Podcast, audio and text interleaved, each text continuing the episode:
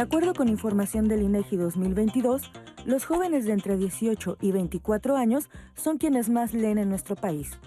Además de libros y revistas, son quienes más se acercan a páginas de internet, foros o blogs, pero sin duda, el libro sigue vigente y es una herramienta que permanece. Este año, en la edición 39 de la Feria Internacional del Libro del Instituto Politécnico Nacional, profundicemos en la labor y compromiso de esta institución que no solo difunde la ciencia y tecnología, también es pionera en temas como el género, masculinidades y sexualidad. ¿Por qué es necesario abordar estos temas en los libros? ¿Cómo fomentar este tipo de lecturas entre las y los adolescentes como una parte de educación y el autoconocimiento? Conoce con nosotros en Diálogos en Confianza la importancia de promover la lectura y los temas que les interesan a los jóvenes. ¿Cómo están? Muy buenos días. Yo soy Leticia Carvajal. Qué gusto, qué gusto saludarlos. Llegamos al viernes, viernes de pareja, hoy con un tema súper interesante. Yo los invito a que se queden con nosotros, a que le hable a sus jóvenes, a sus adolescentes. Si están en casa, siéntelos con usted porque ya va a haber qué tema vamos a tener el día de hoy. Adolescentes, jóvenes y sexualidad, nuestro tema. Y bueno, pues ya lo sabe usted, está la Feria Internacional del Libro del Instituto Politécnico Nacional y allá de verdad vamos a encontrar un sinfín de libros para que ayudemos a nuestros jóvenes a tener una sexualidad responsable, libre, claro que por, supuesto que es un derecho que tenemos todos, pero ¿cómo ejercerla? Esa es la pregunta. Y bueno, pues espero que se queden con nosotros. Gracias. Quiero también agradecer y darle la bienvenida. Ahorita está Jimena Raya, ya la vi. Y ella estará junto con Lía Vadillo y Magdalena Alejo alternando en la interpretación en lengua de señas mexicana. Muchísimas gracias, Jimé. Y también quiero saludar con muchísimo gusto a mi compañera y amiga Rose, porque ella ya está, como siempre, muy pendiente de sus opiniones. Es más, desde días antes ya está checando todo lo que ustedes nos mandan respecto al tema. ¿No es así? ¿Cómo estás, Rose? Así es, luego me meto para andar viendo ya qué comentaron en los previos que les dejamos en redes sociales del tema. Si ustedes todavía no se animan, no se preocupen, pueden ya marcar al 55 51 66 40 00 porque aquí estoy para que nos cuenten todo sobre los libros que han leído sobre sexualidad, cuáles recomiendan, cuáles dicen cómo es posible que los jóvenes de ahora lean esto para buscar ayuda o una guía en estos temas déjenos todos esos comentarios en redes sociales. Así es, así es, vamos a estar muy pendientes. Bueno, le voy a presentar a nuestros invitados de hoy y voy a iniciar con el licenciado José Luis Castañeda León. Él es de casa, él es director de bibliotecas y publicaciones del Instituto Politécnico Nacional. ¿Cómo estás? Bienvenido. Gracias por estar aquí. Gusto. Muchísimas gracias por la invitación. No, gracias. Gracias por aceptarla. Y también quiero darle las gracias a la doctora Barignia Torres Baena. Ella es capacitadora y docente de sexualidad humana y en, en temas de género de la Unidad Politécnica de Gestión con Perspectiva de Género del Instituto Politécnico Nacional, también de casa. Muchas gracias, gracias por estar aquí. Muchas gracias y para mí es un honor compartir esta experiencia con ustedes y nuevamente. Gracias. Muchísimas gracias. Gracias. Y también le agradezco muchísimo su presencia a Norma Márquez. Ella es actriz y promotora de lectura del Fondo de Cultura Económica del área de capacitación y fomento a la lectura. Muchísimas gracias. Bienvenida, Norma. No, al contrario, es un honor, es un placer estar en este espacio. que pues proyecta muchísimas inquietudes del público, de la ciudadanía, de todo el país. Entonces, pues gracias por estar aquí y pues para compartir también todas estas experiencias y estos, pues esto que se debe de decir, que se debe de dialogar. Que se debe de hablar con toda libertad, ¿no? Exacto. Así es. Bueno, pues también quiero saludar, porque usted ya lo sabe que ha estado toda la semana mi compañera Natalia Jiménez en la Feria Internacional del Libro y ella pues sigue ahí muy pendiente de todas las publicaciones, de todos los talleres, de toda la gente que asiste. ¿Cómo estás, Nat? Qué gusto saludarte, amiga. Cuéntanos qué es lo que hay. Tú ya sabes el tema del día de hoy, adolescentes, jóvenes y sexualidad. A ver, platícanos, Nat, ¿qué libros podemos encontrar? ¿Qué, qué, has visto ahí en la feria que nos pueda ayudar, por ejemplo, para hablar de género? Leti, Rose, especialistas, buenos días. Así es, hoy me encuentro en vivo en la Feria Internacional del Libro del Instituto Politécnico Nacional y así es, Leti, respecto a nuestro tema de hoy, definitivamente aquí papás, mamás, adolescentes y jóvenes podrán encontrar oferta literaria. Y es que hablar de sexualidad es tal vez un tema que a muchos les genera pues un poco de preocupación, de miedo. Y miren, el Instituto Politécnico Nacional no solamente es pionero en ciencia, en tecnología, en investigación, también son pioneros en adentrar en la perspectiva de género en su línea de trabajo, en su línea educativa. Y es por eso que aquí en la Feria del Libro Leti van a poder encontrar muchos libros que pueden ayudar a adolescentes y jóvenes, pero también van a conocer el trabajo que se realiza en el Politécnico. Oye, Nat, pues yo quisiera que dieras ahí un recorrido y a ver si nos podrías mostrar algunos libros, algunas publicaciones, para decirle a todos los jóvenes que no han ido a la feria, pues que asistan, porque de verdad la lectura es una gran, gran herramienta, ¿no crees, Nati? Total. Ay, parece que tuvimos un problema técnico, una disculpa, eh, pero más adelante vamos a retomar, por supuesto, la comunicación con Nat. Ya le dejamos ahí una tarea pendiente para ver cuántos libros podemos encontrar allá, qué libros podemos encontrar, por supuesto. Así que, bueno, una disculpa, son fallas técnicas, es un programa en vivo, pero no pasa nada. Más adelante, por supuesto que vamos a tener muchos, muchos enlaces con mi compañera Natalia Jiménez, a quien le agradecemos mucho porque de verdad toda, toda la semana se ha, estado allá en la feria haciendo un trabajo extraordinario. Pero bueno, eh, pues Vamos a empezar nosotros, ¿qué les parece? Yo quisiera eh, preguntarles cómo nos ayuda la lectura para comprender pues que la sexualidad es una parte integral, fundamental en todo ser humano, sobre todo pues cuando hablamos de juventud y adolescentes. Comienzo contigo, ¿te parece? Claro, parte de el ser persona incluye esta parte de la capacidad de tener sexualidad que podemos hablar de estos cuatro vertientes. El género, que integra el sexo, la vinculación afectiva, que generalmente decimos que es al amor, pero también es a la amistad, y la reproducción, que se le conoce en este discurso de que solamente atañe a las mujeres por el tema de la reproducción. Sin embargo, los hombres también se ven insertos en esta olón, puesto que son los que pueden embarazar. Pero no necesariamente hablar de este olón y de esta capacidad de la reproducción tiene que ver única y exclusivamente con los hijos. En ocasiones, ¿no? Y ahorita ya hablamos de esta posibilidad de decidir que es un derecho tener o no hijos. Y entonces tendríamos que hacer otras habilidades como la parte de la crianza, del el cuidado para otros.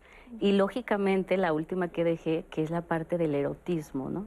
Que generalmente cuando hablamos de la sexualidad siempre incide en este olón de la capacidad de erótica, que es placer, deseo y puede ser o no compartido. Entonces, es una parte vital que se debe fomentar desde casa y obviamente también desde la parte educativa. Y siendo educativa en el Instituto Politécnico, pues tenemos nuestra unidad con perspectiva en género, que nos dedicamos justo a esto, a sensibilizar, a ver más allá de lo que se puede o no, realizar para objetivizar la igualdad de género dentro de nuestros ámbitos educativo, familia, ¿no? trabajo e incluso en el mercado laboral.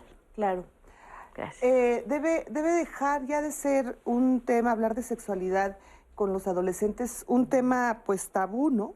Porque todavía o, será que nada más era en mis tiempos, que, que, hablar de sexualidad con los papás mientras eras adolescente estaba casi, casi prohibido y te daba muchísima pena si tenías dudas preguntar porque pues era muy difícil o, bueno, había familias en las que eran muy cerradas. Yo no sé si siga siendo un tabú y también entender por qué la lectura pues puede ser mucho más fácil para que los jóvenes comprendan muchas otras cosas. Claro, bueno, yo ya tuve la palabra, pero creo que la lectura en sí nos espejea y nos abre una perspectiva para todos los temas, sin necesidad de que el escritor haya sido su propósito hablar sobre ese tema. Creo que, por ejemplo, en todos, en todos los libros, casi en toda la literatura, podemos inferir que hay partes donde podemos extraer o donde también nuestra mente puede leer, puede tener estas lecturas sobre, sobre sexualidad, porque todo es sexualidad. Em, la, sexualidad es una cosa que se construye. O sea, el sexo es una cosa con la que nacemos, bueno, aquí está el especialista, pero la sexualidad es algo que nos va a estar acompañando todo el tiempo. Eh, tanto desde, desde, desde, bebés, eh, niños, adolescentes, adultos, la vamos construyendo. El lector también se va construyendo a partir de todos estos textos, todas estas lecturas que, va, que se va generando. Y podemos inferir, y no lo digo este, solamente por experiencia propia, sino que está ocurriendo. Lo hemos estado observando, por ejemplo, en los clubes de lectura, que, en las salas de lectura que estamos, en las que ahorita estamos trabajando, cómo se, se agrupan estos eh, jóvenes para hablar acerca de este tema, cosa que no existía, bueno, por ejemplo, yo soy de los 70, bueno, principios de los 70, y no, no teníamos este tipo de espacios. Claro. Luego, entonces, sí había un tabú. Eh, yo vi el primer libro ah, eh, de manera clandestina sobre sexualidad en segundo año de secundaria. Y eso fue de manera clandestina. Sí. ¿No? Entonces, creo que en la medida que podamos fomentar, difundir los libros y sobre todo poner mucha atención de estos libros, al ratito les voy a, les voy a, platicar de algunos, este, podemos eh, hablar y podemos abrir y despertar este diálogo con nuestros jóvenes, entre los jóvenes y por los jóvenes, y para todos, claro. para todos. Ahora, José Luis, ¿qué trabajo está haciendo el Politécnico para fomentar la lectura entre los jóvenes? Hablando de sexualidad, pero por supuesto hablando de otros temas, ¿con cuántas bibliotecas se cuenta? ¿Cómo es el acceso que tienen los jóvenes del Politécnico a estas bibliotecas? ¿Qué hace el Poli al respecto? Muy bien, muy gracias, este, Leti. Bueno, resulta que en el Instituto Politécnico Nacional contamos con una red institucional bibliotecaria con 82 bibliotecas a lo largo de la República. Estas están distribuidas en niveles de eh, educación superior, media superior, centros de investigación y también en área central. Esta red interbibliotecaria está conectada para poder este, eh, poner al alcance de todos los eh, estudiantes y miembros de la comunidad politécnica libros de manera electrónica o también de manera física, en donde acudiendo a cualquier biblioteca del instituto van a poner, tener este acceso a esta eh, gran gama de, libros con los que contamos en el, instituto. ¿Se tiene algún dato, por ejemplo, de si los jóvenes leen más vía electrónica o...? Tienes razón. Justamente eh, a partir de la pandemia que se presentó en el este 2020 y, y, que fue bajando un poquito en el 2021, se vio un incremento en el uso de los este, sistemas electrónicos. Entonces ya los, libros pasaron un poquito como que físicos a, tomarse eh, en cuenta en menor grado y, por consiguiente se utilizan más ya los sistemas electrónicos. Todo lo que es esto de la biblioteca digital, en donde los alumnos ya este, a través de su celular, una tableta, un equipo de cómputo, pueden tener acceso cómo nos llegó a cambiar la pandemia también en ese sentido, ¿no? Justamente. todo lo electrónico, bueno, hasta los que no estábamos tan familiarizados, pues no tuvimos otra opción. No. Así, es.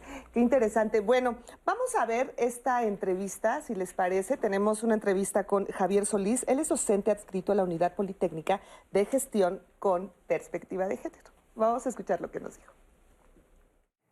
El Instituto Politécnico Nacional es una institución educativa de vanguardia en temas científicos, humanísticos y sociales. Por ello, desde el 2007 eh, se creó el Programa Institucional de Gestión con Perspectiva de Género que dio lugar en 2012 a la Unidad Politécnica de Gestión con Perspectiva de Género. Desde ese espacio hemos construido investigaciones y divulgado conocimiento en materia de comprender cómo hombres y mujeres constituimos el mundo social, pero también y sobre todo reconocer cómo la masculinidad y la feminidad configuran situaciones de desigualdad. Producir libros y materiales desde este espacio y desde este posicionamiento que es ético, teórico y político brinda la posibilidad, insisto, de reconocer cómo las desigualdades constituyen el espacio social y nos da una oportunidad, una alternativa para intervenir en torno a ellas. Una de las tareas eh, primordiales o sustantivas de la unidad de género del Instituto Politécnico Nacional tiene que ver con procesos de investigación. Hay dos libros que pueden registrar algunas de las posibilidades que, insisto, documentan eh, cómo hombres y mujeres constituimos el Instituto Politécnico Nacional. Particularmente el último libro lo coordinó nuestra fundadora, que es la doctora Marta Alicia Tronco Rosas, se llama El género sí importa. Pero además de esos libros hemos desarrollado muchos materiales didácticos y de difusión, como tal vez conozcan ustedes el violentómetro, el acosómetro, semáforo de la violencia, entre otros tantos temas que trabajamos pues como guías para construir la igualdad sustantiva en el Instituto Politécnico Nacional. La violencia de género y especialmente la violencia de género contra las mujeres en México es un tema que tenemos que considerar como emergencia nacional. Ninguna institución y ninguna persona está exenta de vivir estas situaciones de violencia o también ejercerlas. En ese tenor, las instituciones de educación, entre ellas el Instituto Politécnico Nacional, se muestra preocupado y ocupado por generar ambientes escolares y laborales libres de violencia de género. En la unidad de género tenemos un área especializada en un acervo bibliográfico, es decir, tenemos una biblioteca especializada en estudios de género, feminismos, que es la biblioteca número 67 del IPN. En ella contamos con muchísimos ejemplares en distintos temas y como eh, uno de ellos es fundamental en la política de igualdad sustantiva es las masculinidades. En aras de promover la corresponsabilidad y la construcción de masculinidades que abonen a la igualdad, a la corresponsabilidad y a producirse desde una lógica afectiva e igualitaria, tenemos materiales en esa biblioteca que abordan la lógica de las masculinidades, pero también hemos desarrollado material didáctico y de difusión que permita involucrar a los hombres en los procesos de crianza, cuidado y también eh, pues desarrollo eh, de los hijos y las hijas. Muchísimas gracias a Javier por esta entrevista y bueno, pues muy, muy interesante todo lo que él nos comenta, ya lo vamos a profundizar ahorita, pero ya retomamos la comunicación con mi compañera Natalia Jiménez. Nati, perdónanos, se nos cortó la, la videollamada, pero ya estamos de nueva cuenta contigo. Cuéntanos en qué nos quedamos. Así es, ti. Mira, yo hoy estoy aprovechando para visitar todos los stands que hay en la Feria Internacional del Libro. Y miren, les cuento, justamente ahorita que vimos la cápsula de Javier Solís, él ya nos contó a detalle cuál es la misión, cuál es el trabajo que se desarrolla en Unidad Politécnica de Gestión con perspectiva de género. Y aquí, en el marco de la FIL, ellos tienen un stand al que ustedes pueden acudir y más adelante vamos a platicar con él para que nos cuente todas las actividades, todos los talleres, cuáles son las herramientas que hay en el Politécnico para poder trabajar con perspectiva de género, para poder acabar con la violencia y por supuesto también con la violencia machista. Así que Leti, yo voy a seguir visitando aquí la Feria Internacional del Libro. Les recuerdo, hay 65 casas editoriales con un sinfín de números eh, de libros, de muchos folletos que pueden encontrar con información sobre el tema de hoy, la sexualidad en jóvenes y en adolescentes. Así que Leti, yo los espero en el próximo enlace porque les voy a traer mucha información para todas las personas que vengan hoy a la FIL. Recuerden que de lunes a viernes está de 10 a 7 de la noche y fin de semana de 11 a 7. Eh, termina ya este domingo, el 16 de octubre. Así es, Nat. Todavía tenemos este viernes, sábado y domingo, además fin de semana para ir con toda la familia allá a la Feria Internacional del Libro del Instituto Politécnico Nacional. Y Nati, pues a ver si más adelante en el siguiente enlace que vamos a tener contigo, pues nos muestras esos folletos que nos comentas, esta información que está eh, proporcionando el Instituto Politécnico Nacional allá en esta feria, pues para seguir animando a todos los jóvenes que vayan y que adquieran estos libros que le van a servir para toda la vida, sin lugar a duda. Claro que sí, Leti. De hecho, les cuento, yo estuve aquí visitando y además de folletos, esto ya es muy tecnológico, y es muy innovador. Van a poder encontrar muchos carteles con códigos QR que los van a enlazar directamente, por ejemplo, a los enlaces de los concursos que se están llevando a cabo. También, por supuesto, el protocolo para la prevención, detección, atención y sanción de violencia de género. Y pueden encontrar el protocolo en digital, se pueden informar. También pueden encontrar las diferentes herramientas que tiene esta unidad politécnica. Así que, Leti, yo aquí los espero porque hay mucha información y pues vamos a platicar de todo lo que es el Politécnico.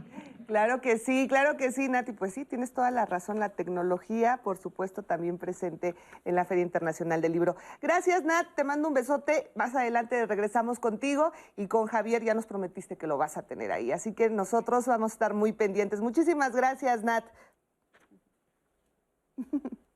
Un beso hasta el estudio. Gracias, muchas gracias. ¿Cómo hablar de violencia de género con los jóvenes y adolescentes?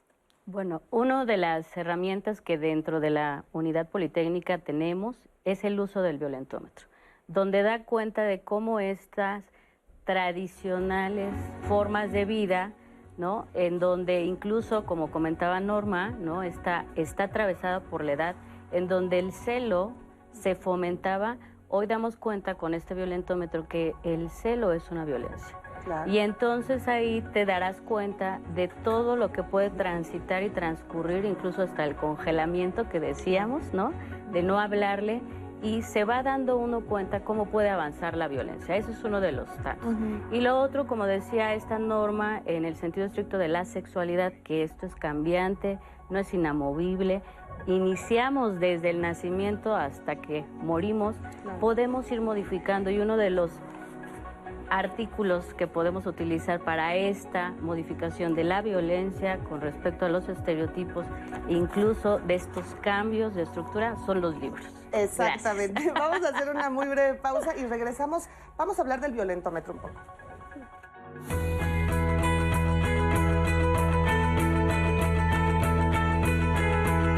Las publicaciones del Instituto Politécnico Nacional cuentan con títulos especializados como El género sí importa de Marta Alicia Tronco, investigadora de la Unidad Politécnica de Gestión con Perspectiva de Género y creadora del violentómetro, que clasifica las diversas manifestaciones de la violencia en pareja.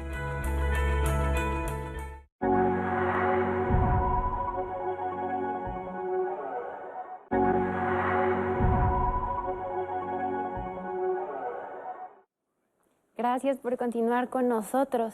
Y en esta semana, en los lunes de salud, hablamos sobre qué pasa con el cáncer de mama.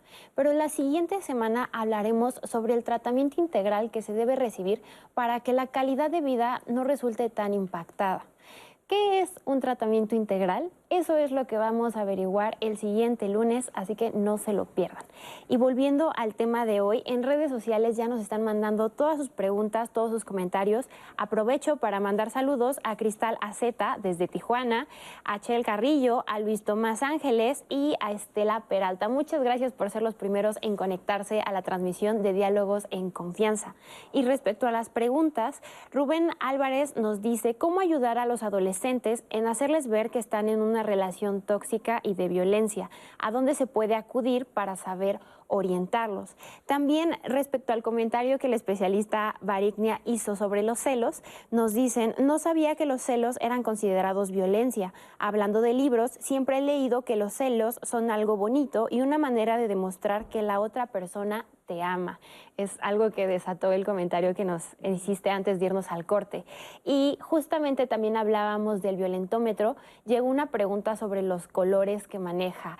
Eh, hasta abajo viene en verde, entonces la pregunta era, ¿cómo es en verde, ¿está permitido ese tipo de, violencias? Las primeras son son ligeras, entonces están bien? Es la pregunta que nos llegó, porque lo ubicaron mucho por los colores. El rojo es totalmente imposible, pero como es verde, ¿esas sí están bien? Es lo que nos preguntaban en redes. Y antes que nuestros especialistas puedan respondernos todas estas cuestiones, vamos a ir a ver una cápsula con Nicté.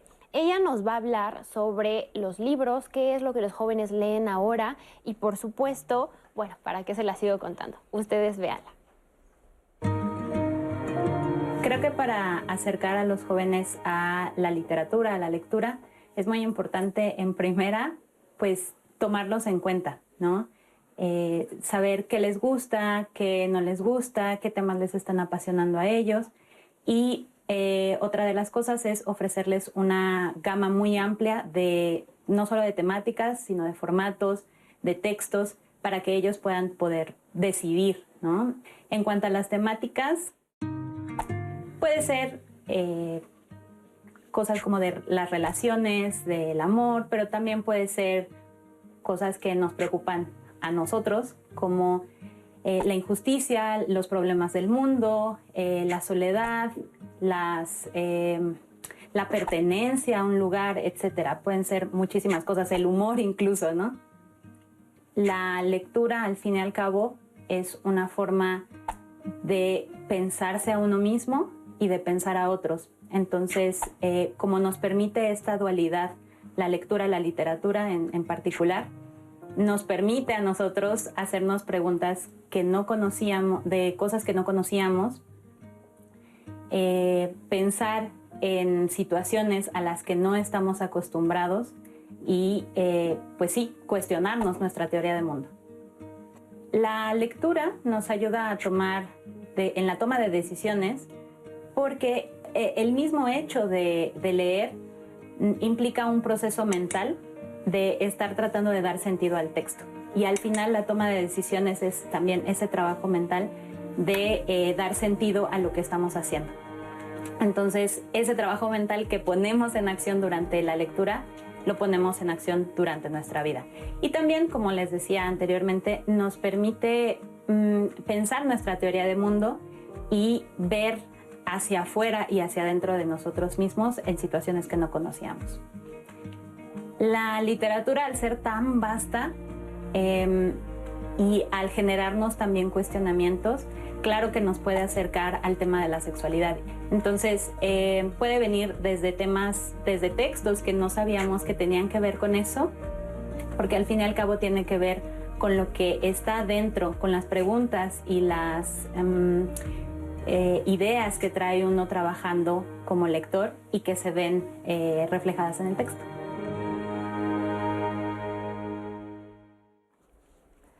Muchísimas gracias, gracias a Nicté por esta entrevista y más adelante vamos a tener una segunda parte con ella. Bueno, eh, nos llegó justo esta, esta pregunta que nos hizo el favor Rose de, leer acerca de cómo, cómo, hacerle para, hacer entender a una pareja de jóvenes que están teniendo una relación tóxica, que están tal vez violenta, ¿no? Entonces, yo digo, no soy la especialista, por eso están ustedes, pero sería una buena herramienta el violentómetro. Por supuesto, es básica. Y con el tema de la FILI pueden ustedes asistir a nuestro stand y se están regalando de forma gratuita. También lo pueden descargar en nuestra página de género triple y viene todo el material con el cual nosotros contamos, porque también tenemos el acosómetro, que es importante con, con respecto a las relaciones laborales. Entonces, es importante. Ahora, con la parte del adolescente y respondiendo a la pregunta que nos hace Rod, claro está que esta regleta incita a que todas y cada una de las personas analicemos que todo esto que vivimos y que nos dijeron que era bello, este tono verde, es inicio de violencia y es identificarnos desde el punto uno de decir no podemos ser violentadores, porque esto se crece, ¿no? Y nuevamente con el tema de la edad, crecimos con muchos mitos alrededor del amor. Y traigo a colación un libro hablando de la parte de, de la feria de Clara Coria, que es El amor no es como nos lo contaron, que es maravilloso incluso para los adolescentes y que pudieran dar cuenta de toda esta falsos, ideas, mitos, como nos lo está comentando la anterior este, cápsula, para que sigamos en esta parte del análisis y generar entornos de respeto y de buen trato. Muy bien, ahora, si les parece, vamos a poner en pantalla, si se puede, el violentómetro porque justo nos decían, el verde se permite, el rojo, ¿cómo, ¿cómo está ahí el rollo del, violentómetro? Bueno, pues si, si, me hacen el favor de ponerlo, para que sí, efectivamente, ahí lo vemos, podemos empezar con bromas hirientes, que, lo, que tantas veces normalizamos en una relación, que tantas veces pensamos que el chantaje, ay, bueno, no pasa nada que una mentirilla piadosa, ¿no? Porque, pues, ay, pues todos mentimos. Los celos, si no me cela, pues no me ama. Es que como me ama tanto, pues obviamente, pues es que tengo que checar sus redes sociales, porque, pues, ay, a ver a quién le dio like, por qué le da like. Correcto. Todas esas cosas los jóvenes, bueno, y también los adultos, sí, normalizamos mucho este tipo de situaciones. ¿Por qué está en verde esto? La intención es que estamos construidos en una sociedad donde se ha permitido el perpetuar ciertas formas de violencia, de maltrato, incluso de descalificación. Entonces, el hecho de que sea verde es que todas y todos podemos incurrir en esta acción. El tema es que se den cuenta todas las personas de que esto no debería de pasar, que no es algo normal, como tú lo dices, Leti, normalizar la violencia. Entonces me gusta la frase que de alguna forma todas y todos crecimos de si no me cela no me quiere. Claro. Hoy damos cuenta con este violentómetro que la parte del celo sabemos que es violencia. Ay, sí. ¿no? Pero yo me acuerdo, por ejemplo, tuve un novio muy celoso que me decía, mi mamá, ay, hija, es que te quiere mucho. como, Y como los papás de antes, ¿no? O sea, te- Fíjate, te Leti, y te está dando la asertividad y la credibilidad tu propia madre que te ama y te cuida. No, y además pues ella hay que culpar, ¿no? O sea, no hay que culpar a los papás, por No. supuesto, porque es la educación que ellos también tuvieron y que ellos crecieron con eso. Pero, oigan, jóvenes, pues nosotros ya hay que romper esas creencias y Son hay dogmas, que... ¿no? Claro, por supuesto. Ahora, no de repente, me ha tocado ver a gente muy cercana, jóvenes, que rompen los celulares, Sí. Wow.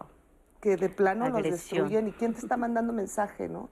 Ver, es parte del violentómetro también. Ahí está. Ahí está, destruir artículos personales, prohibir amistades. Oye, esta amiguita como que mm, mm, es muy mala influencia. Eso es violencia. Ojo, nadie puede prohibirte que salgas ni a fiestas, ni que tengas redes sociales, que te prohíban tener redes sociales. Eso es... Incluso, eh, Leti, perdón, va más allá. Dices, esta mujer te está influenciando para hacer el cambio.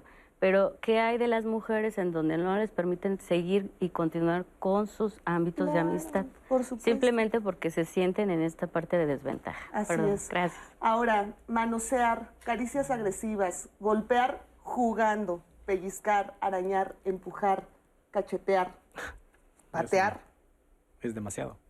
Encerrar. encerrar, aislar, amenazar con objetos o armas, eh, difundir contenido íntimo sin consentimiento por medios digitales, amenazar de muerte, forzar a una relación sexual, abuso sexual, violar, mutilar. Y sí, esto puede terminar en feminicidio. Y Leti, sería importante hacer mención de la parte izquierda donde dice ahí, empiezas con el verde, pon atención, ¿no? Llegas al rojo, urge, ¿no? Ya este acercamiento incluso a, a niveles y contesto la respuesta de Rose, ¿no? En la situación de dónde estar o dónde dirigir a estas personas que identifican que son violentas o están siendo violentadas pueden ir a estos centros de salud de los ah, eh, servicios amigables y también las lunas que son y forman parte de InMujeres en donde dan asesoría incluso jurídica gratuita. Así es. Entonces, hay muchos centros, hay que difundir esta información porque nos viene muy bien a toda la sociedad. Así es, las líneas del Consejo Ciudadano que dan ayuda Correcto. también vía telefónica. Hay muchos, muchos lugares donde podemos pedir ayuda y sobre todo identificar a tiempo, justo cuando está en verde, cuando se empieza con esta violencia, parar. Y si se puede, darnos la vuelta e irnos, porque de verdad esto puede terminar en feminicidio. Lo hemos visto en muchas situaciones, tantas alertas que podemos tener, pero bueno, pues por eso está esta herramienta tan importante del Instituto Politécnico Nacional que nos ayuda, que va a ayudar muchísimo a los jóvenes y, también nos ayuda a los adultos, también nos puede ayudar a las mamás que nos ven acá en casa, que han sido violentadas. Bueno, pues es nunca es tarde para, para, para parar la violencia, ¿no es así? Y como comercial decir que está traducido a varios idiomas y en náhuatl. Entonces, Este el violento. este violentómetro y lo pueden descargar de nuestra página de la unidad de género, género IPN, viene en materiales y es gratuito. ¿no? Pues ahí lo tiene usted. Información, como dicen, información muy valiosa porque de verdad sirve muchísimo y puede salvar vidas, sin lugar a duda. Y es un motivo de lectura, ¿eh? O sea, lo estaba viendo como si fueran títulos. Entonces, con cada, con cada eh, título, cada nivel, todo lo que podremos, o qué también, qué textos podríamos traer a cuenta, o canciones. eh, bueno, finalmente todo es, todo es literatura, ¿no? Eh, las canciones, el reggaetón, todo- o sea, todo esto, ¿qué, gene- qué es lo que va generando a irnos hacia esta parte Claro. roja? Yo creo que es, sería un excelente regalo para todos los jóvenes. eh, por supuesto, llevarlos a la feria del Internacional del Libro del Politécnico y regalarles este violentómetro porque les puede servir tanto para quien es violentado como para quien es el, el Violentador. Entonces, regáleselo a sus jóvenes, de verdad, búsquenlo también. Si no, en internet lo puede encontrar y sin, Sin problema. eh, eh, ahí lo puede, lo puede bajar, lo E puede incluso descargar. viene con QR, que es maravilloso porque rápidamente lo trans, ¿no? transmites a otras entidades. Así Así es es. que a toda la República Venga. ingresen. Bueno, y justo hablando de la feria, de la feria del libro, que allá en, ahorita vamos a ir con Nati porque justo está ahí en un stand muy interesante. Bueno, ya está lista. Nat, ¿ya estás, ya estás ahí? ¿Me escuchas? Preparadísima, Leti, porque como les decía en el bloque pasado, aquí en la Feria Internacional del Libro del Instituto Politécnico Nacional hay un stand físico de la Unidad Politécnica de Gestión con Perspectiva de Género. Y mira, ya empecé a recorrerlo y como pueden ver a mi alrededor, hay carteles, hay materiales, por supuesto, no puede faltar el violentómetro, el acosómetro, pero también hay algunos flyers en los que nos dan eh, información, por ejemplo, de no a la violencia de género. Viene el código QR, como lo decía nuestra especialista Barignia Torres, en donde pueden enlazarse al protocolo que les mencionaba, pero también si son víctimas y quieren realizar una denuncia, hay un código QR que los va a redireccionar. Asimismo, pueden encontrar la página de internet de esta unidad, que es ipn.mx diagonal género diagonal. Y asimismo, en la parte de atrás encontramos información sobre el acoso, el hostigamiento sexual, la discriminación de género, pero también la discriminación por orientación sexual, por identidad y expresión de género. Así que Leti, aquí hay mucha información y las personas pueden venir y aprender sobre este tema que es tan importante. Y miren, justamente, ¿por qué tenemos que rescatar la relevancia de tener la presencia de la Unidad Politécnica de Gestión con Perspectiva de Género en el marco de la Feria Internacional? Sobre eso nos va a hablar Javier Solís, que justamente, Javier, buenos días, ya lo veíamos en la cápsula, nos hablabas de la misión, pero a las personas que vengan aquí a la feria, ¿qué es lo que van a encontrar?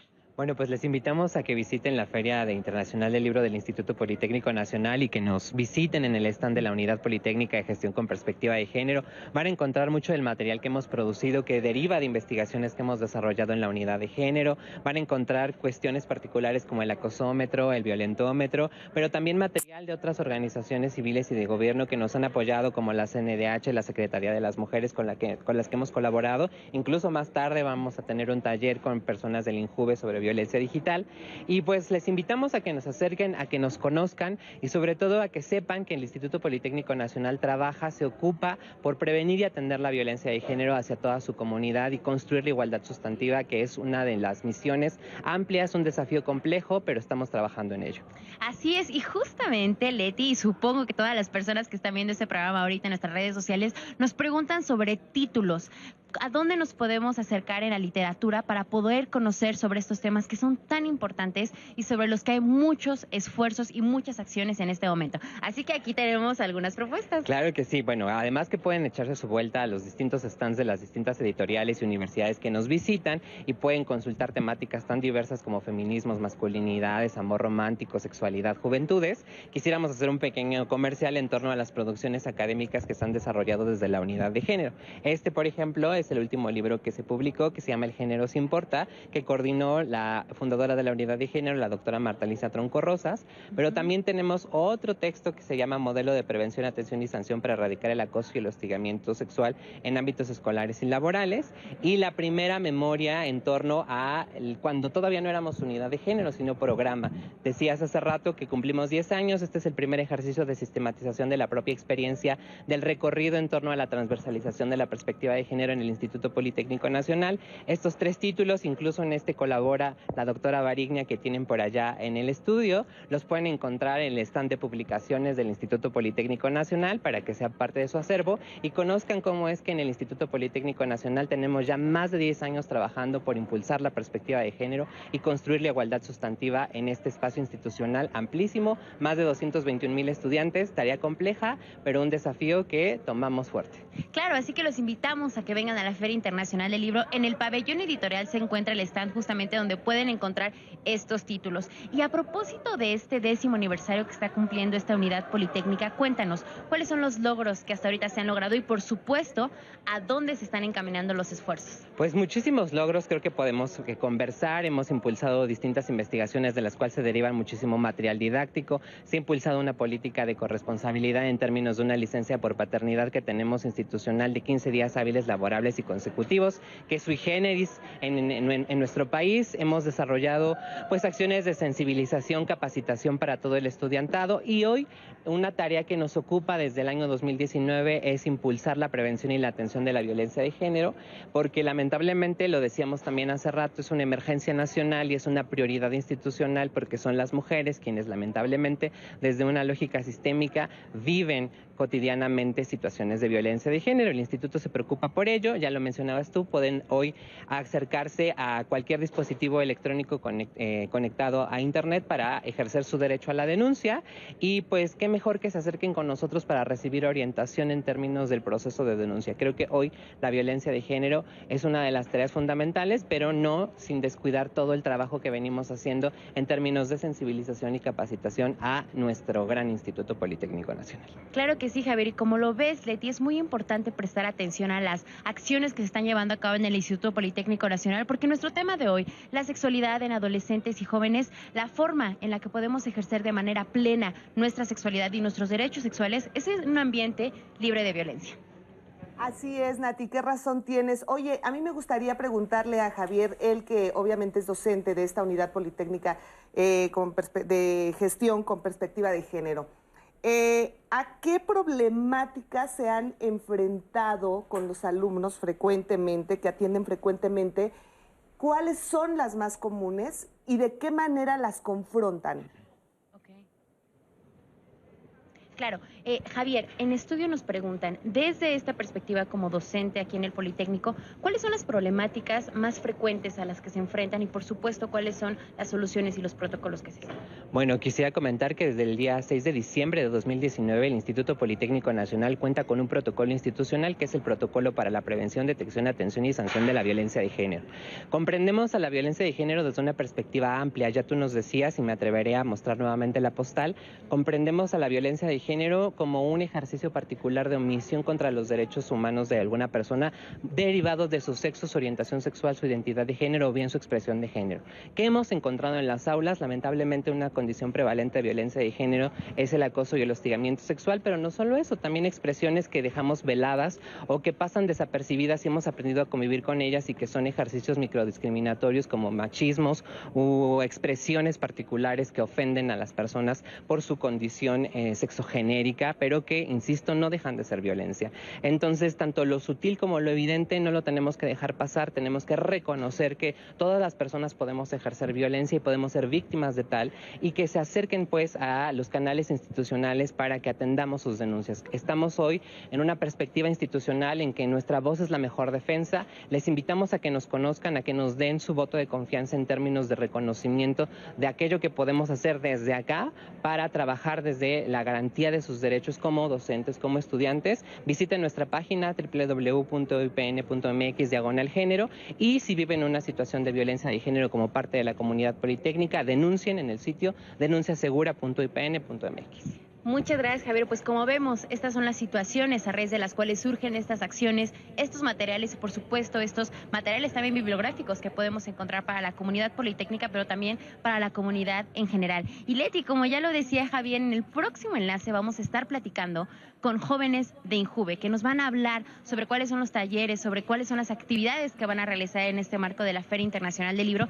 Yo les voy adelantando, esa actividad se va a realizar hoy, así que estén muy atentos para que al rato acudan. Les recuerdo los horarios de lunes a viernes de 10 a 7 de la noche, fines de semana de 11 a 7. Ya se acaba el 16 de octubre, así que no pierdan tiempo y vengan ya a la Feria Internacional del Libro Leti.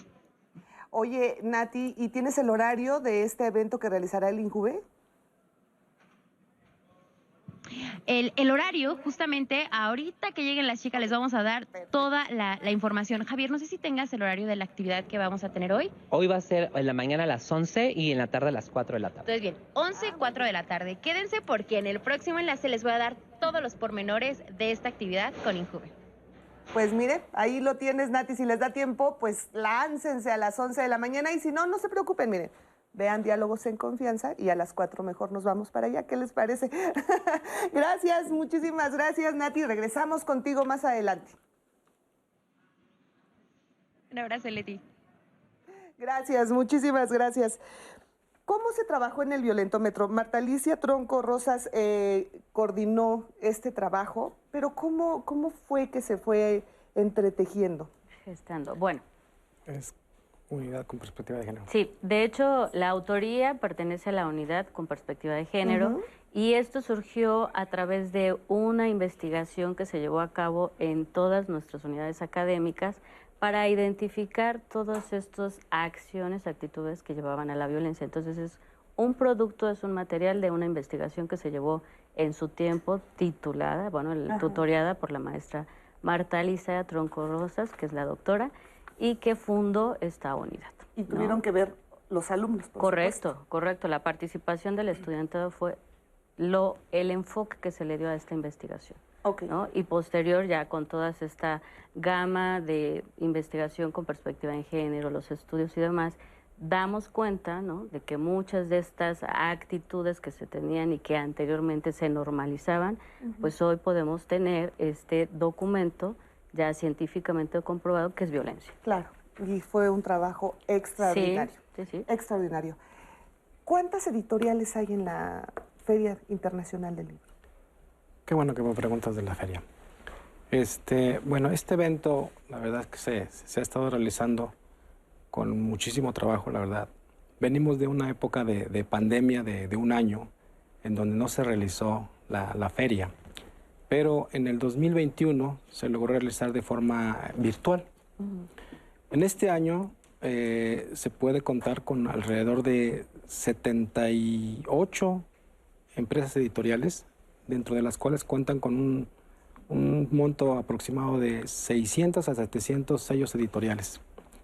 Eh, también forman parte de ahí de, este, de esta obra editorial eh, el Fondo Editorial Politécnico, dentro de los cuales tenemos eh, temas como son de carácter científico, tecnológico, pero también así tenemos la participación de la unidad con perspectiva de género, en donde a, partir de, de la integración de ellos pudieron incorporar actividades como presentaciones de libro, eh, justamente que el tema que estamos viendo hoy, en donde abarcan estos temas eh, de jóvenes, de adolescentes, de sexualidad, y que eh, han aportado con actividades de conferencias, este,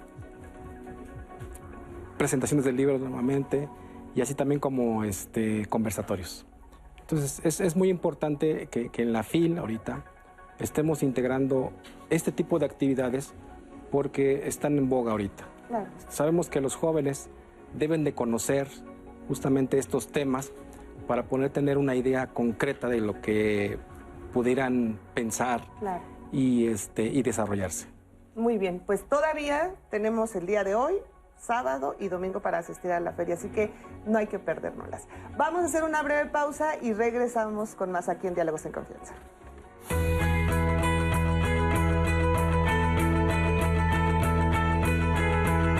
El 43.2% de la población alfabeta de más de 18 años leyó al menos un libro en los últimos 12 meses. Este porcentaje se ha mantenido constante en los últimos 7 años. Módulo sobre lectura INEGI 2022.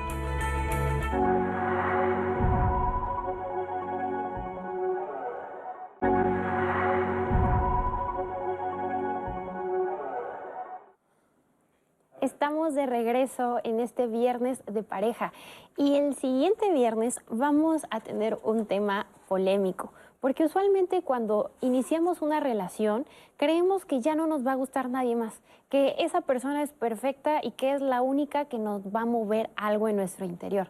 Y eso no es así, porque al final tenemos sentimientos y hay personas que se nos van a hacer atractivas.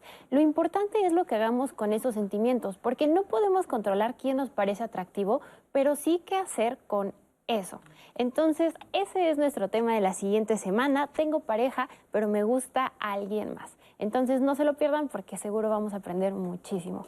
Y volviendo al tema de hoy, no se olviden de interactuar con nosotros. Pueden hacerlo al 55 51 66 40 00 o en cualquiera de nuestras redes sociales, ya sea Facebook, Twitter, Instagram o YouTube. Y yo les quiero dejar una pregunta que nos empezaron a comentar en YouTube. ¿Qué películas, qué libros en especial son aquellos que leyeron hace un tiempo y que reflejaban una buena relación romántica y que ahora decimos eso no es amor? Por ejemplo, Abigail nos dice um, bueno, Abigail nos pregunta, se observa que actualmente inician la vida sexual a edades más tempranas, 13, 15 años. ¿Tendrá algo que ver el material que consumen los jóvenes actualmente? También nos preguntaban, y creo que se relaciona mucho este comentario de una mamá, quien nos dice, ¿cómo prohibirle a los hijos el que lean ciertos libros? Mi hija me hablaba de libros como 50 sombras de Grey y After, libros tan populares que hasta con películas terminaron. Lo triste es que romantiza relaciones con violencias y tantas chicas creyendo que son las relaciones o las parejas ideales que deben buscar. También tenemos a una mamá que nos compartió una experiencia. Hace unos meses me percaté que mi hijo ya presentaba cambios. Me costaba muchísimo hablar de este tema con él. Busqué un libro sobre qué le estaba pasando, dice que fue súper útil y pudimos abrir la conversación sobre sus cambios, mm. etc.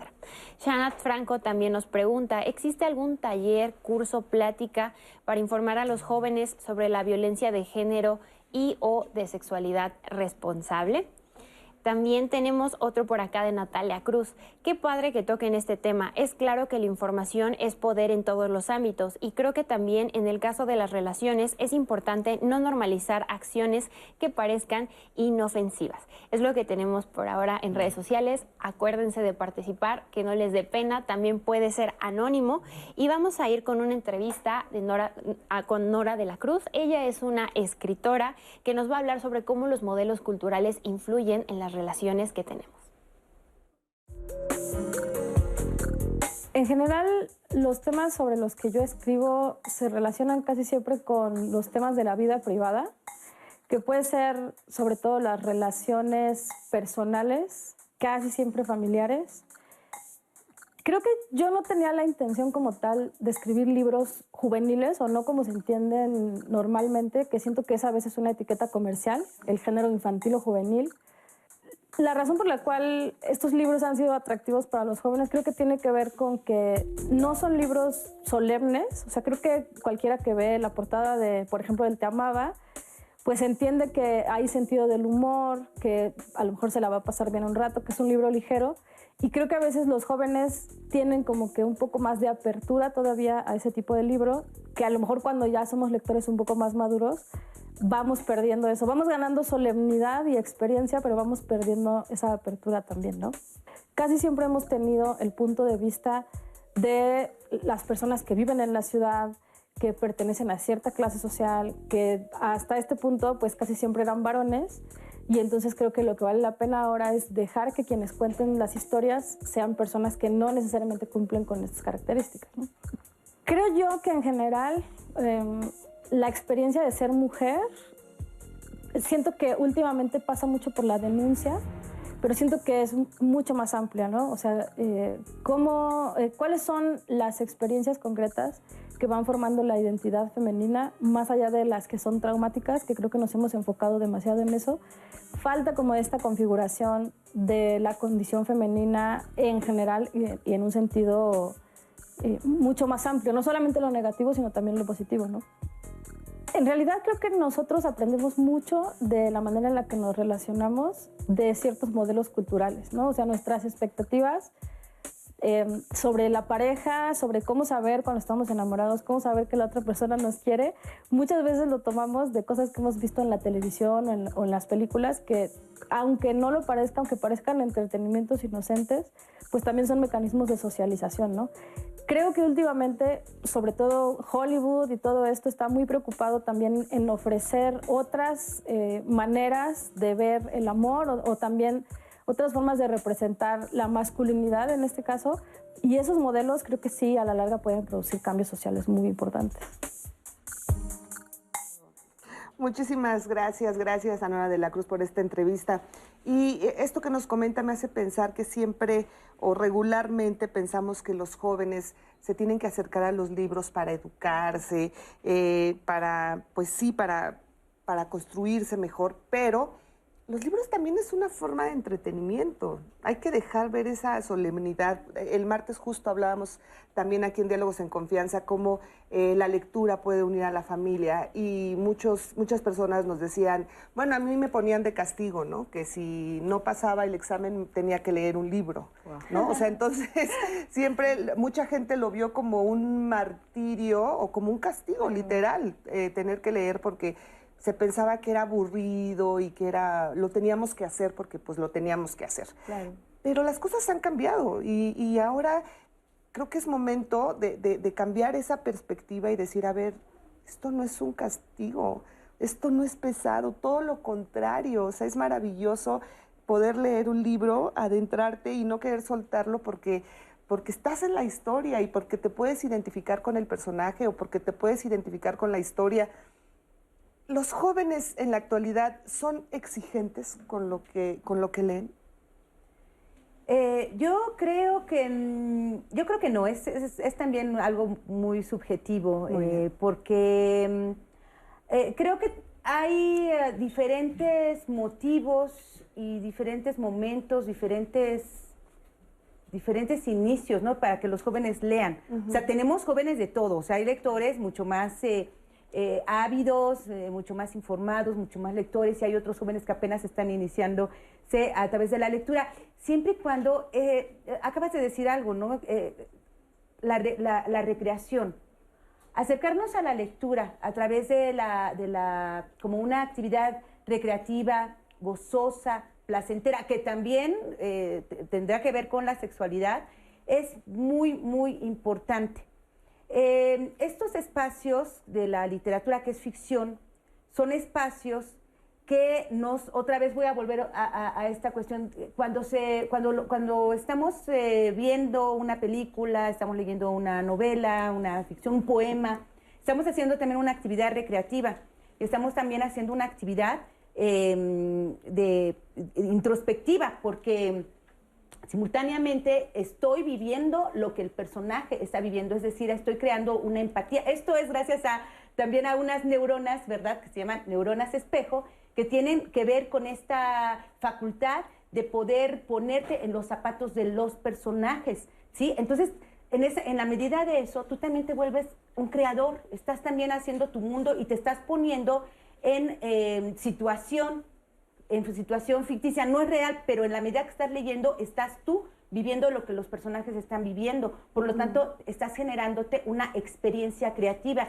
y esas experiencias son las que no las que no concluyen. Por eso es muy importante este acercarse sí a todo. La literatura es una herramienta como otras expresiones artísticas que es el teatro, la música, este los textos didácticos, ¿no? Que, que ahorita se ha estado hablando, pero en la literatura podemos encontrar muchos personajes en estado de riesgo, en estado de placer, en estados, en situaciones donde también están descubriendo la sexualidad. Y ahorita pienso como en, distintos pasajes. Ayer estaba recordando eh, este pasaje de Cien años de soledad, que nunca lo olvidé, fíjense, nunca lo olvidé, cuando eh, Meme está enamorada de Mauricio Babilonia, y Mauricio Babilonia, donde se encuentra Mauricio Babilonia, hay mariposas amarillas, no sé si se acuerdan de esa parte, ¿no? Finalmente son las feromonas y, que, y que finalmente se meten con todo nuestro cuerpo, con todo nuestro placer, con nuestro ser. ¿Quién no ha vivido esto, no? ¿Y qué es lo que pasa? O sea, aventar esta pregunta o ver o, ubicar esta situación y ubicarme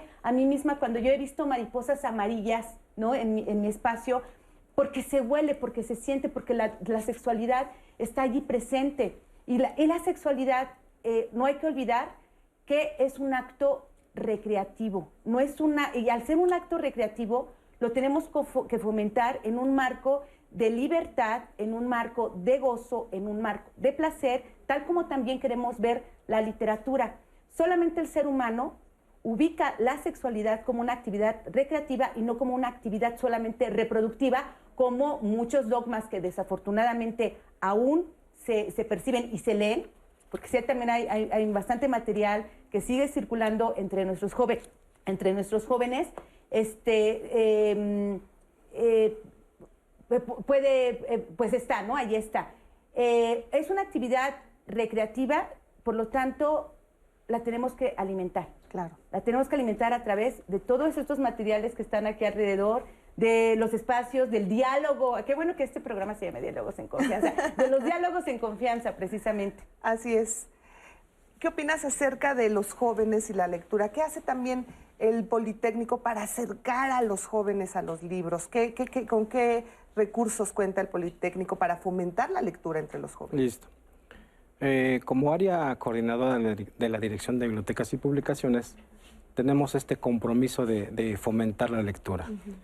Eh, nosotros en, lo que es la Dirección de Bibliotecas eh, realizamos adquisiciones de, todo este acervo documental, ya sea de, en formato electrónico o en formato físico, pero pues, nos basamos más bien en, este, áreas del conocimiento.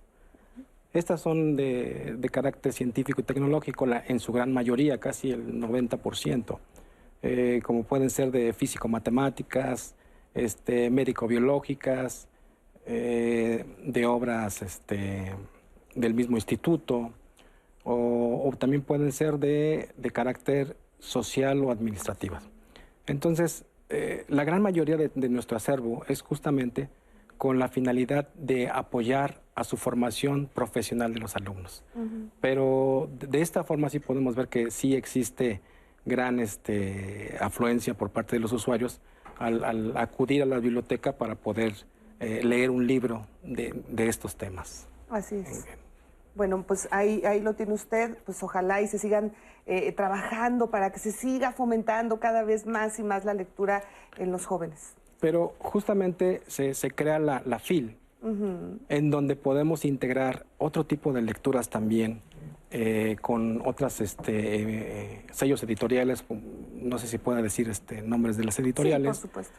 Por ejemplo, ahorita en la FIL tenemos lo que es este, Porro Hermanos, Trillas, My Phil, este, Fondo de Cultura Económica, este, Educal. Entonces, estas editoriales cuentan con otro tipo de lectura que también nos ayuda a fomentar claro, esto. Alimenta. Y alimenta a los alumnos. Por justamente. Muchísimas gracias. Bueno, ¿por qué ahora, em, cómo, cómo empezar con los jóvenes? Hace un momento leía una, una un comentario. un comentario en Facebook, no sé si lo tengas a la mano, Rose, si no yo lo comento, eh, ah, el que me... Sí, el de la mamá, ¿no? Este, bueno, es que llegó ese... Ay, permíteme. Y otros, justamente, si quieres complementar con ese. Adelante. Eh, ella nos pregunta que cómo le explica a su hija eh, de 17 años que su primer amor no es el único que va a tener, que habrá más, cómo no lastimarla en explicarle sobre relaciones en general y respecto a las relaciones sexuales, eh, que su hija no quiere hablar al respecto, pero pues ella como mamá ya descubrió que es algo que su hija está practicando, digamos. Entonces, ¿cómo tratar estos temas? Eh, se tiene, para complementar con, esta pregunta de, pues sí, yo creo que lo tienen muchos papás, muchas mamás, cómo acercarme a hablar con mi hija adolescente de temas de sexualidad, bueno, y más si ya se descubrió o ya se enteró que ya, ya, ya, ya tiene relaciones sexuales su hija, ¿de qué manera acercarse a los jóvenes? Porque, pues digo, yo no soy mamá, pero quiero suponer que, que no, e, es un, no es un tema fácil. Y además, ¿se tiene algún dato de si es esto verdad, de que ahora los jóvenes comienzan su vida sexual alrededor de los 13 años? A más temprana edad. Bueno, tenemos, tenemos herramientas estadísticas que es la ENSANUT, en donde da cuenta que el inicio de la vida sexual en los jóvenes y en las personas sí efectivamente inicia a los 13. Entonces mi invitación, padres, no esperemos a pasar a los 13 o los 17 para hablar de la sexualidad.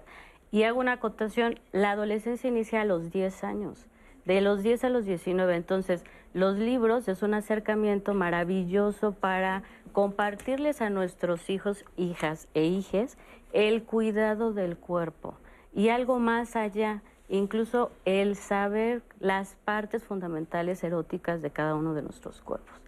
Y es una forma, para la pregunta que dio, cómo acercarnos con el libro, cómo decirle que estás en un ámbito de la violencia con el violentómetro, pero también acercarnos en esta lectura.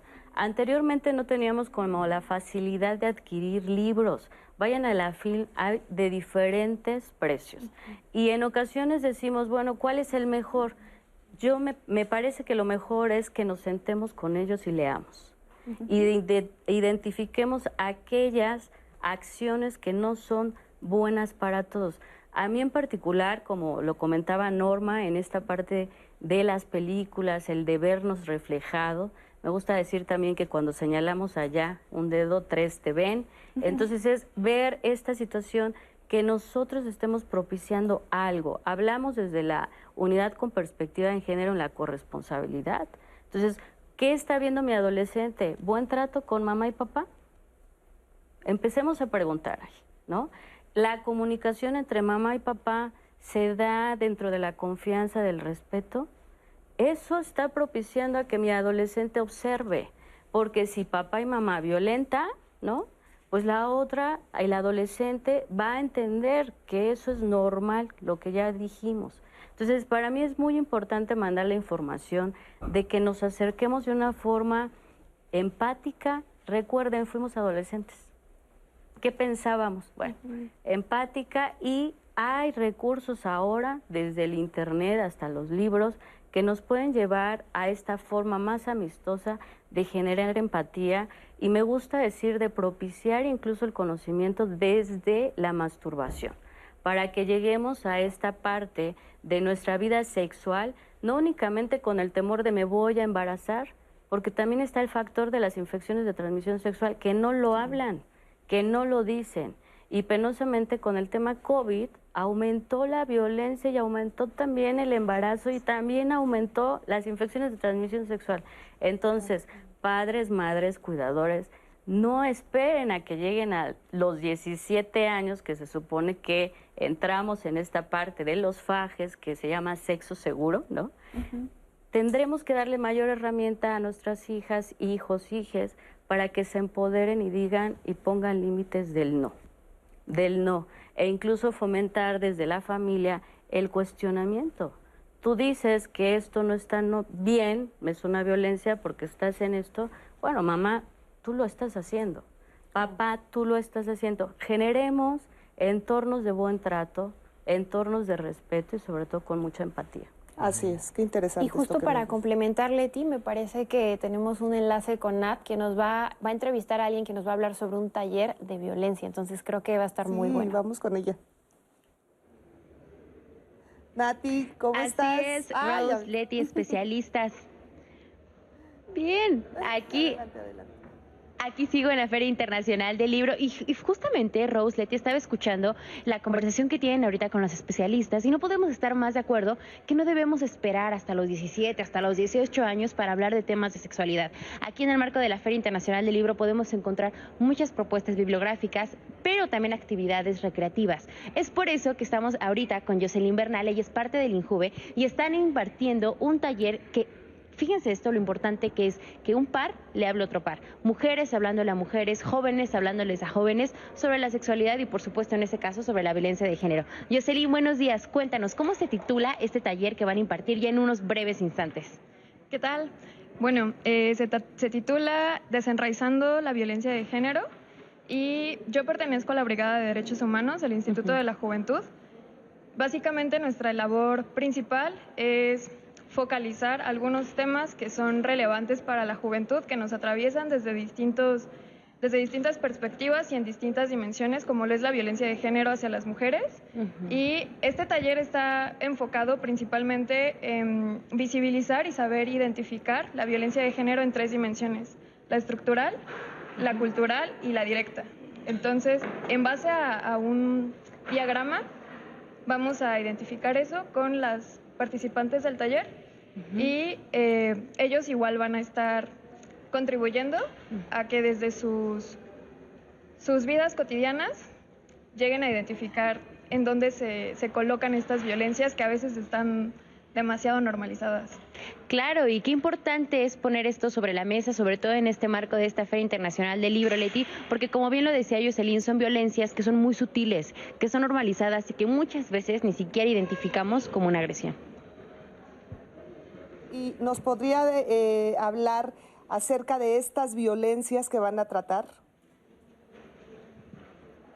Claro que sí. Jocelyn, nos estabas mencionando que lo hacen a través de tres ejes como se identifica la violencia. Nos decías que era la estructural, la cultural y la... Y la directa. ¿Nos podrías hablar un poquito de estas? Claro. Mira, eh, pasa que la violencia cultural legitimiza la violencia estructural.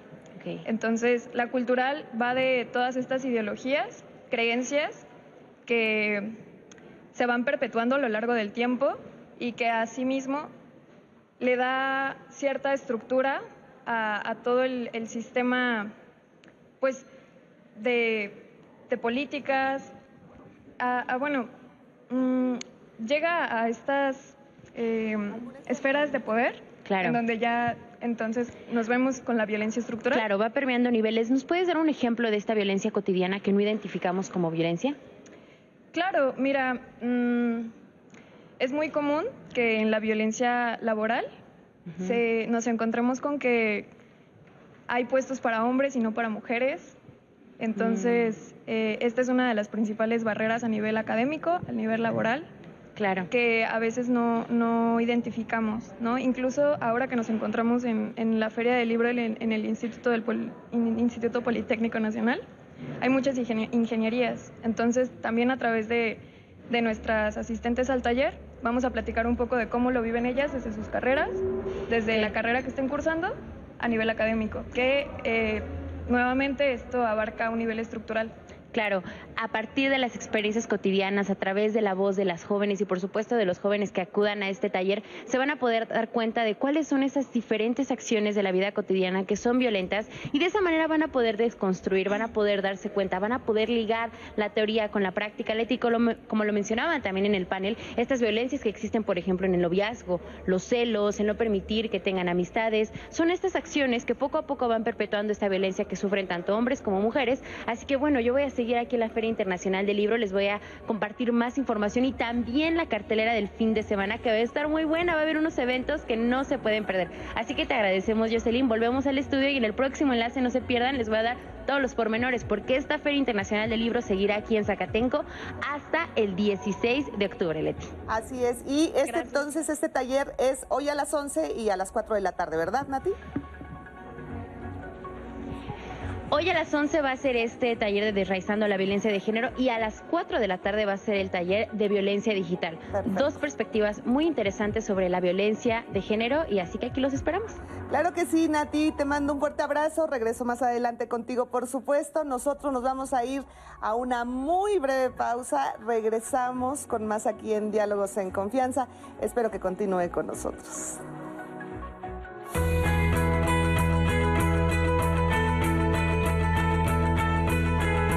Adolescentes y jóvenes son el sector que más lee en nuestro país. 86.5% de los hombres y 77% de las mujeres son de entre 18 y 24 años.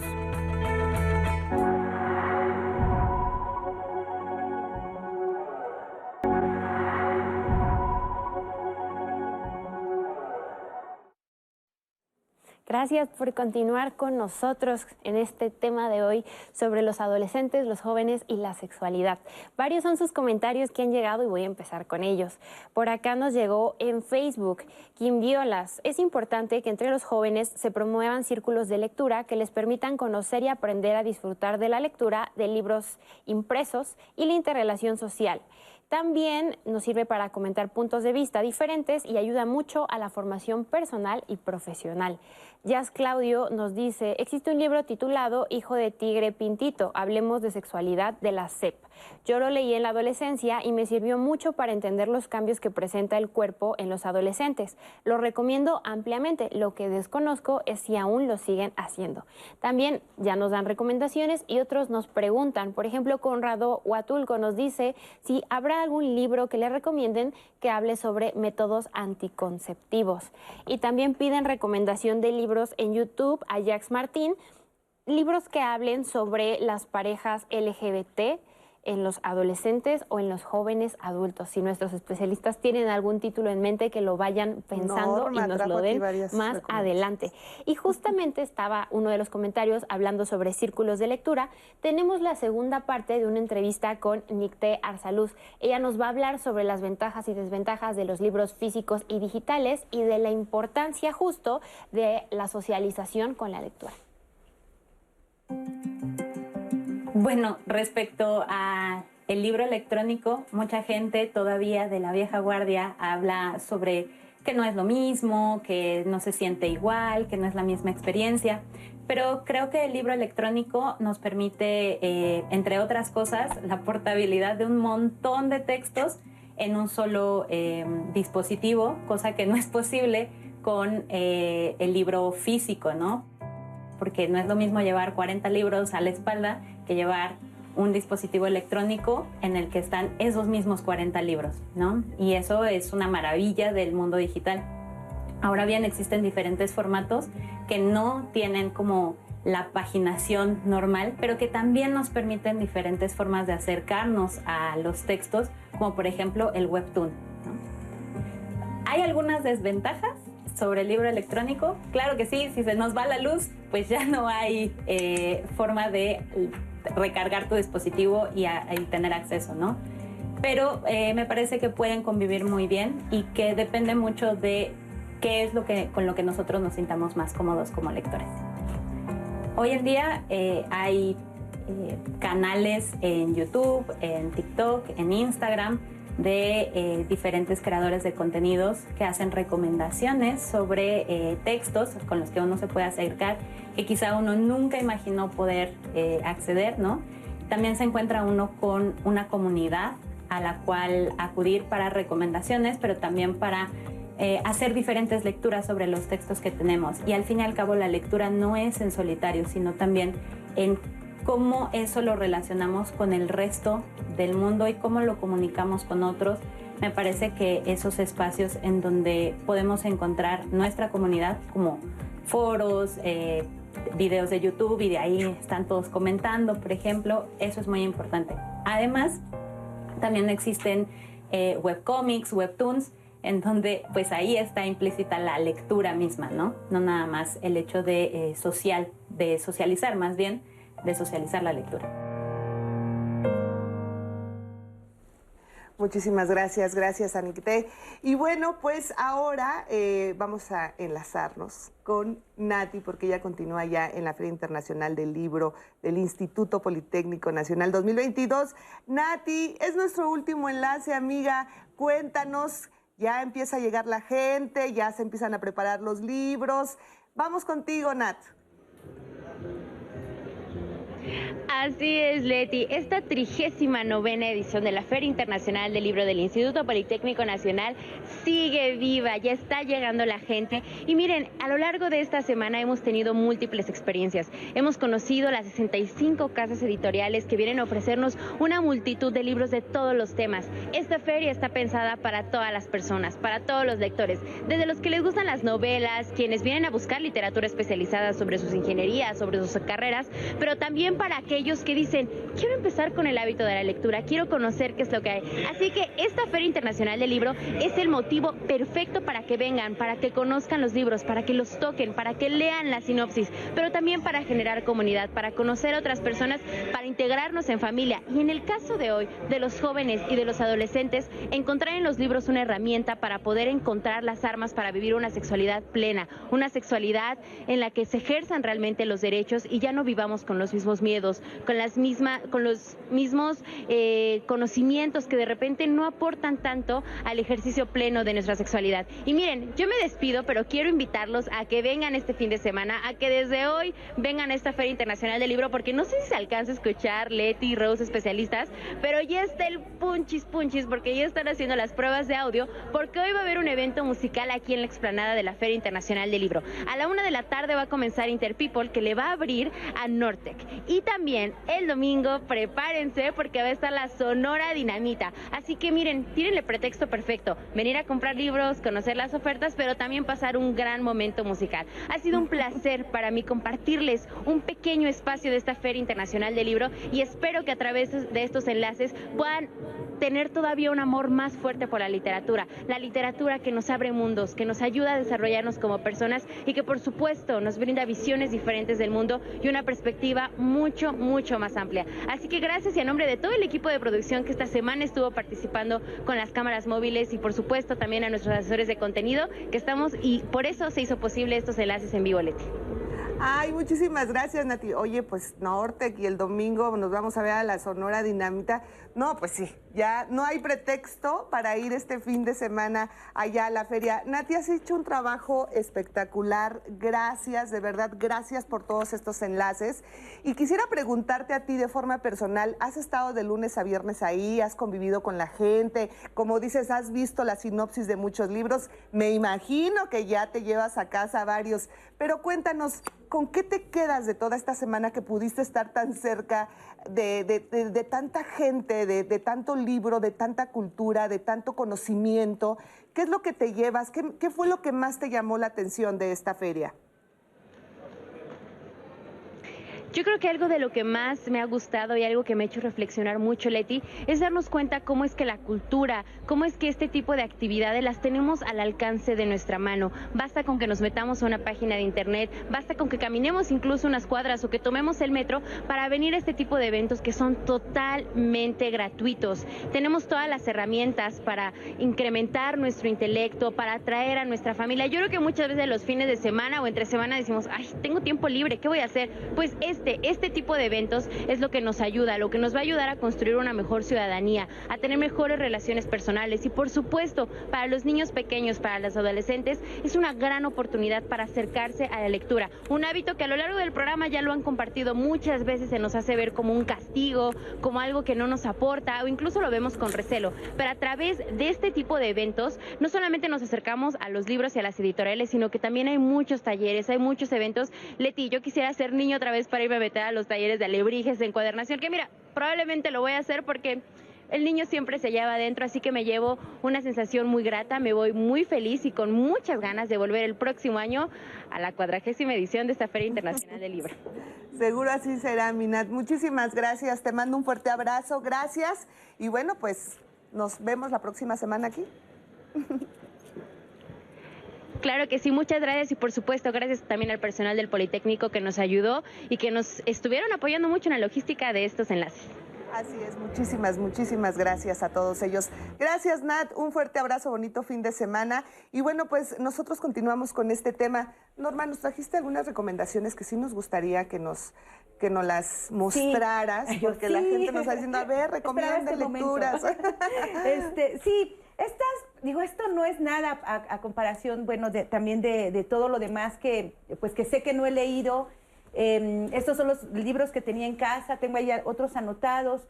Em, quiero decir también que no hay eh, textos exactamente en donde nos, o sea, literatura, literatura eh, que, nos hable exactamente de, de, como si fuera un manual, todo lo demás es manual. Creo que este tipo de textos que yo les recomiendo a que se acerquen son textos donde nos plantean una situación, un, mundo, una perspectiva de mundo y que podamos nosotros compartir estos espacios de experiencias de los personajes con, eh, pues, con uno mismo, ¿no? con la identificación. Eh, se ha hablado también aquí mucho de, violencia, de repente eh, estábamos hablando de sexualidad, estamos hablando de, de, violencia porque es muy importante reflexionar en que en la medida que nosotros nos conozcamos, vamos a poder tener una apropiación, un respeto y un saber qué quiero y no quiero de mí. Eh, esto es eh, aprender, saber eh, del, cuerpo, ubicarlo, preguntarse. este libro a mí me ha gustado mucho, lo he compartido con mi primera comunidad lectora, que es mi familia, que son mis sobrinas. También no tengo hijos, este, pero tengo sobrinas, tengo clubes de lectura con niños, jóvenes. Y este es un texto que se llama En busca del cuerpo humano, en donde este, habla acerca de la piel, acerca de, pues el, los órganos eh, íntimos. eh, las, diferencias que también existen entre, entre los seres humanos, ¿no? Sin hablar, por supuesto, de, de, diferencias de razas, o sea, eso también fuera, pero sí es muy importante. Eh, la niña del canal, también lo traje. Este es un libro de Thierry Lenin, que es uno, uno de los autores que nos plantea estos, estos temas de violentación. La, es, es una niña que, eh, igual que, que esta persona que nos hablaba en Facebook, no nos eh, no comparte lo que le está sucediendo con el maestro de dibujo. Sabe que le incomoda tremendamente y está siendo abusada. Al grado que la niña este, va a buscar otras, otras salidas y que a veces esas salidas no son buenas, pueden llegar a ser trágicas, ¿no? Esto se puede también detener en la medida que también podamos este, discutir con nuestros hijos, asomarnos a este mundo y eh, poder seguir platicando. La poesía no puede faltar la sexualidad, viéndola en la literatura, como hace rato decíamos, la sexualidad es una cuestión creativa y la literatura ha recreado mucho y lo podemos llevar al ámbito del erotismo.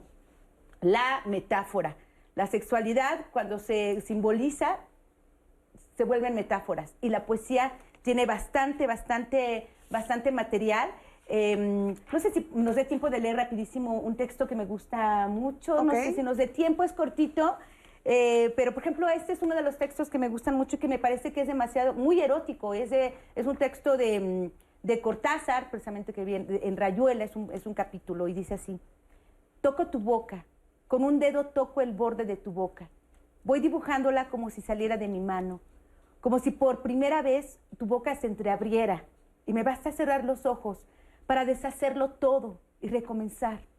Hago nacer cada vez la boca que deseo la boca que mi mano elige y te dibuja en la cara, la boca elegida entre todas, con soberana libertad, elegida por mí para dibujarla con mi mano en tu cara, y que por un azar que no busco comprender coincide exactamente con tu boca que sonríe por debajo de la que mi mano te dibuja.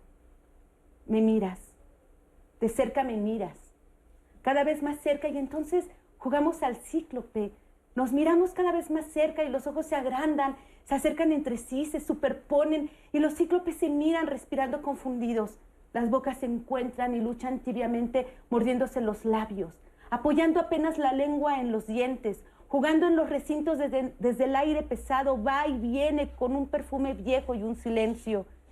Entonces mis manos buscan hundirse en tu pelo, acariciar lentamente la profundidad de tu pelo mientras nos besamos como si tuviéramos la boca llena de flores, de peces, de movimientos vivos, de fragancia oscura.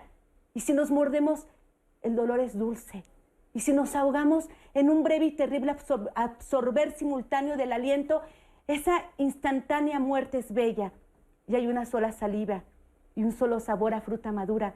Y yo te siento temblar contra mí como una luna en el agua. O sea, aquí Segurito hubo cachetito y hubo apretón y, y, como decíamos hace ratito, y si algo te hace sentir mal, entonces no son peces en el agua ni son movimientos vivos. Entonces la poesía, también acérquense muchísimo a la poesía. Este libro lo traje como un ejemplo a mi sobrina de 13 años, se lo presté y ya me lo dijo.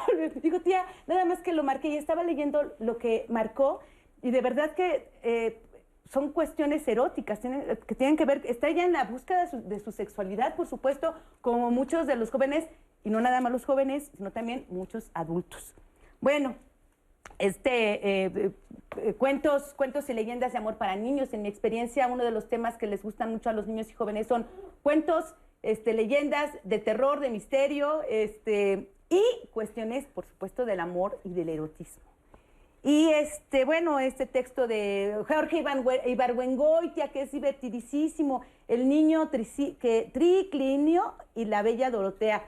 Llega una chica por fin a la comunidad que es la, prima y todos los chicos enloquecen. Entonces empieza ahí una serie de celos con las niñas, por qué todos prefieren a esta niña. Entonces ahí viene toda la simbolización. María está enamorada también del Fondo de Cultura Económica, bastante también económico y que en la FIR pueden ustedes conseguir. Y otro de los libros que les quiero recomendar es este de Leer la mente de Jorge Volpi, que habla acerca de la importancia de la ficción este, para... Em, para que nosotros podamos comprender por qué em, empatamos, por qué la literatura se vuelve una herramienta para aprendizaje. y nada más, última, última, última, porque preguntaban sobre este eh, trans o Ah, LGTB. Ah, Vayan a la biblioteca Asociación por las Infancias Transgénero. Yo al rato ya pedí también algunas otras cosas para que ustedes puedan ubicar, pero ah, les digo que esto es nada más nada de Vamos todo a dejar los datos en redes sociales. ¿Me repites asociación?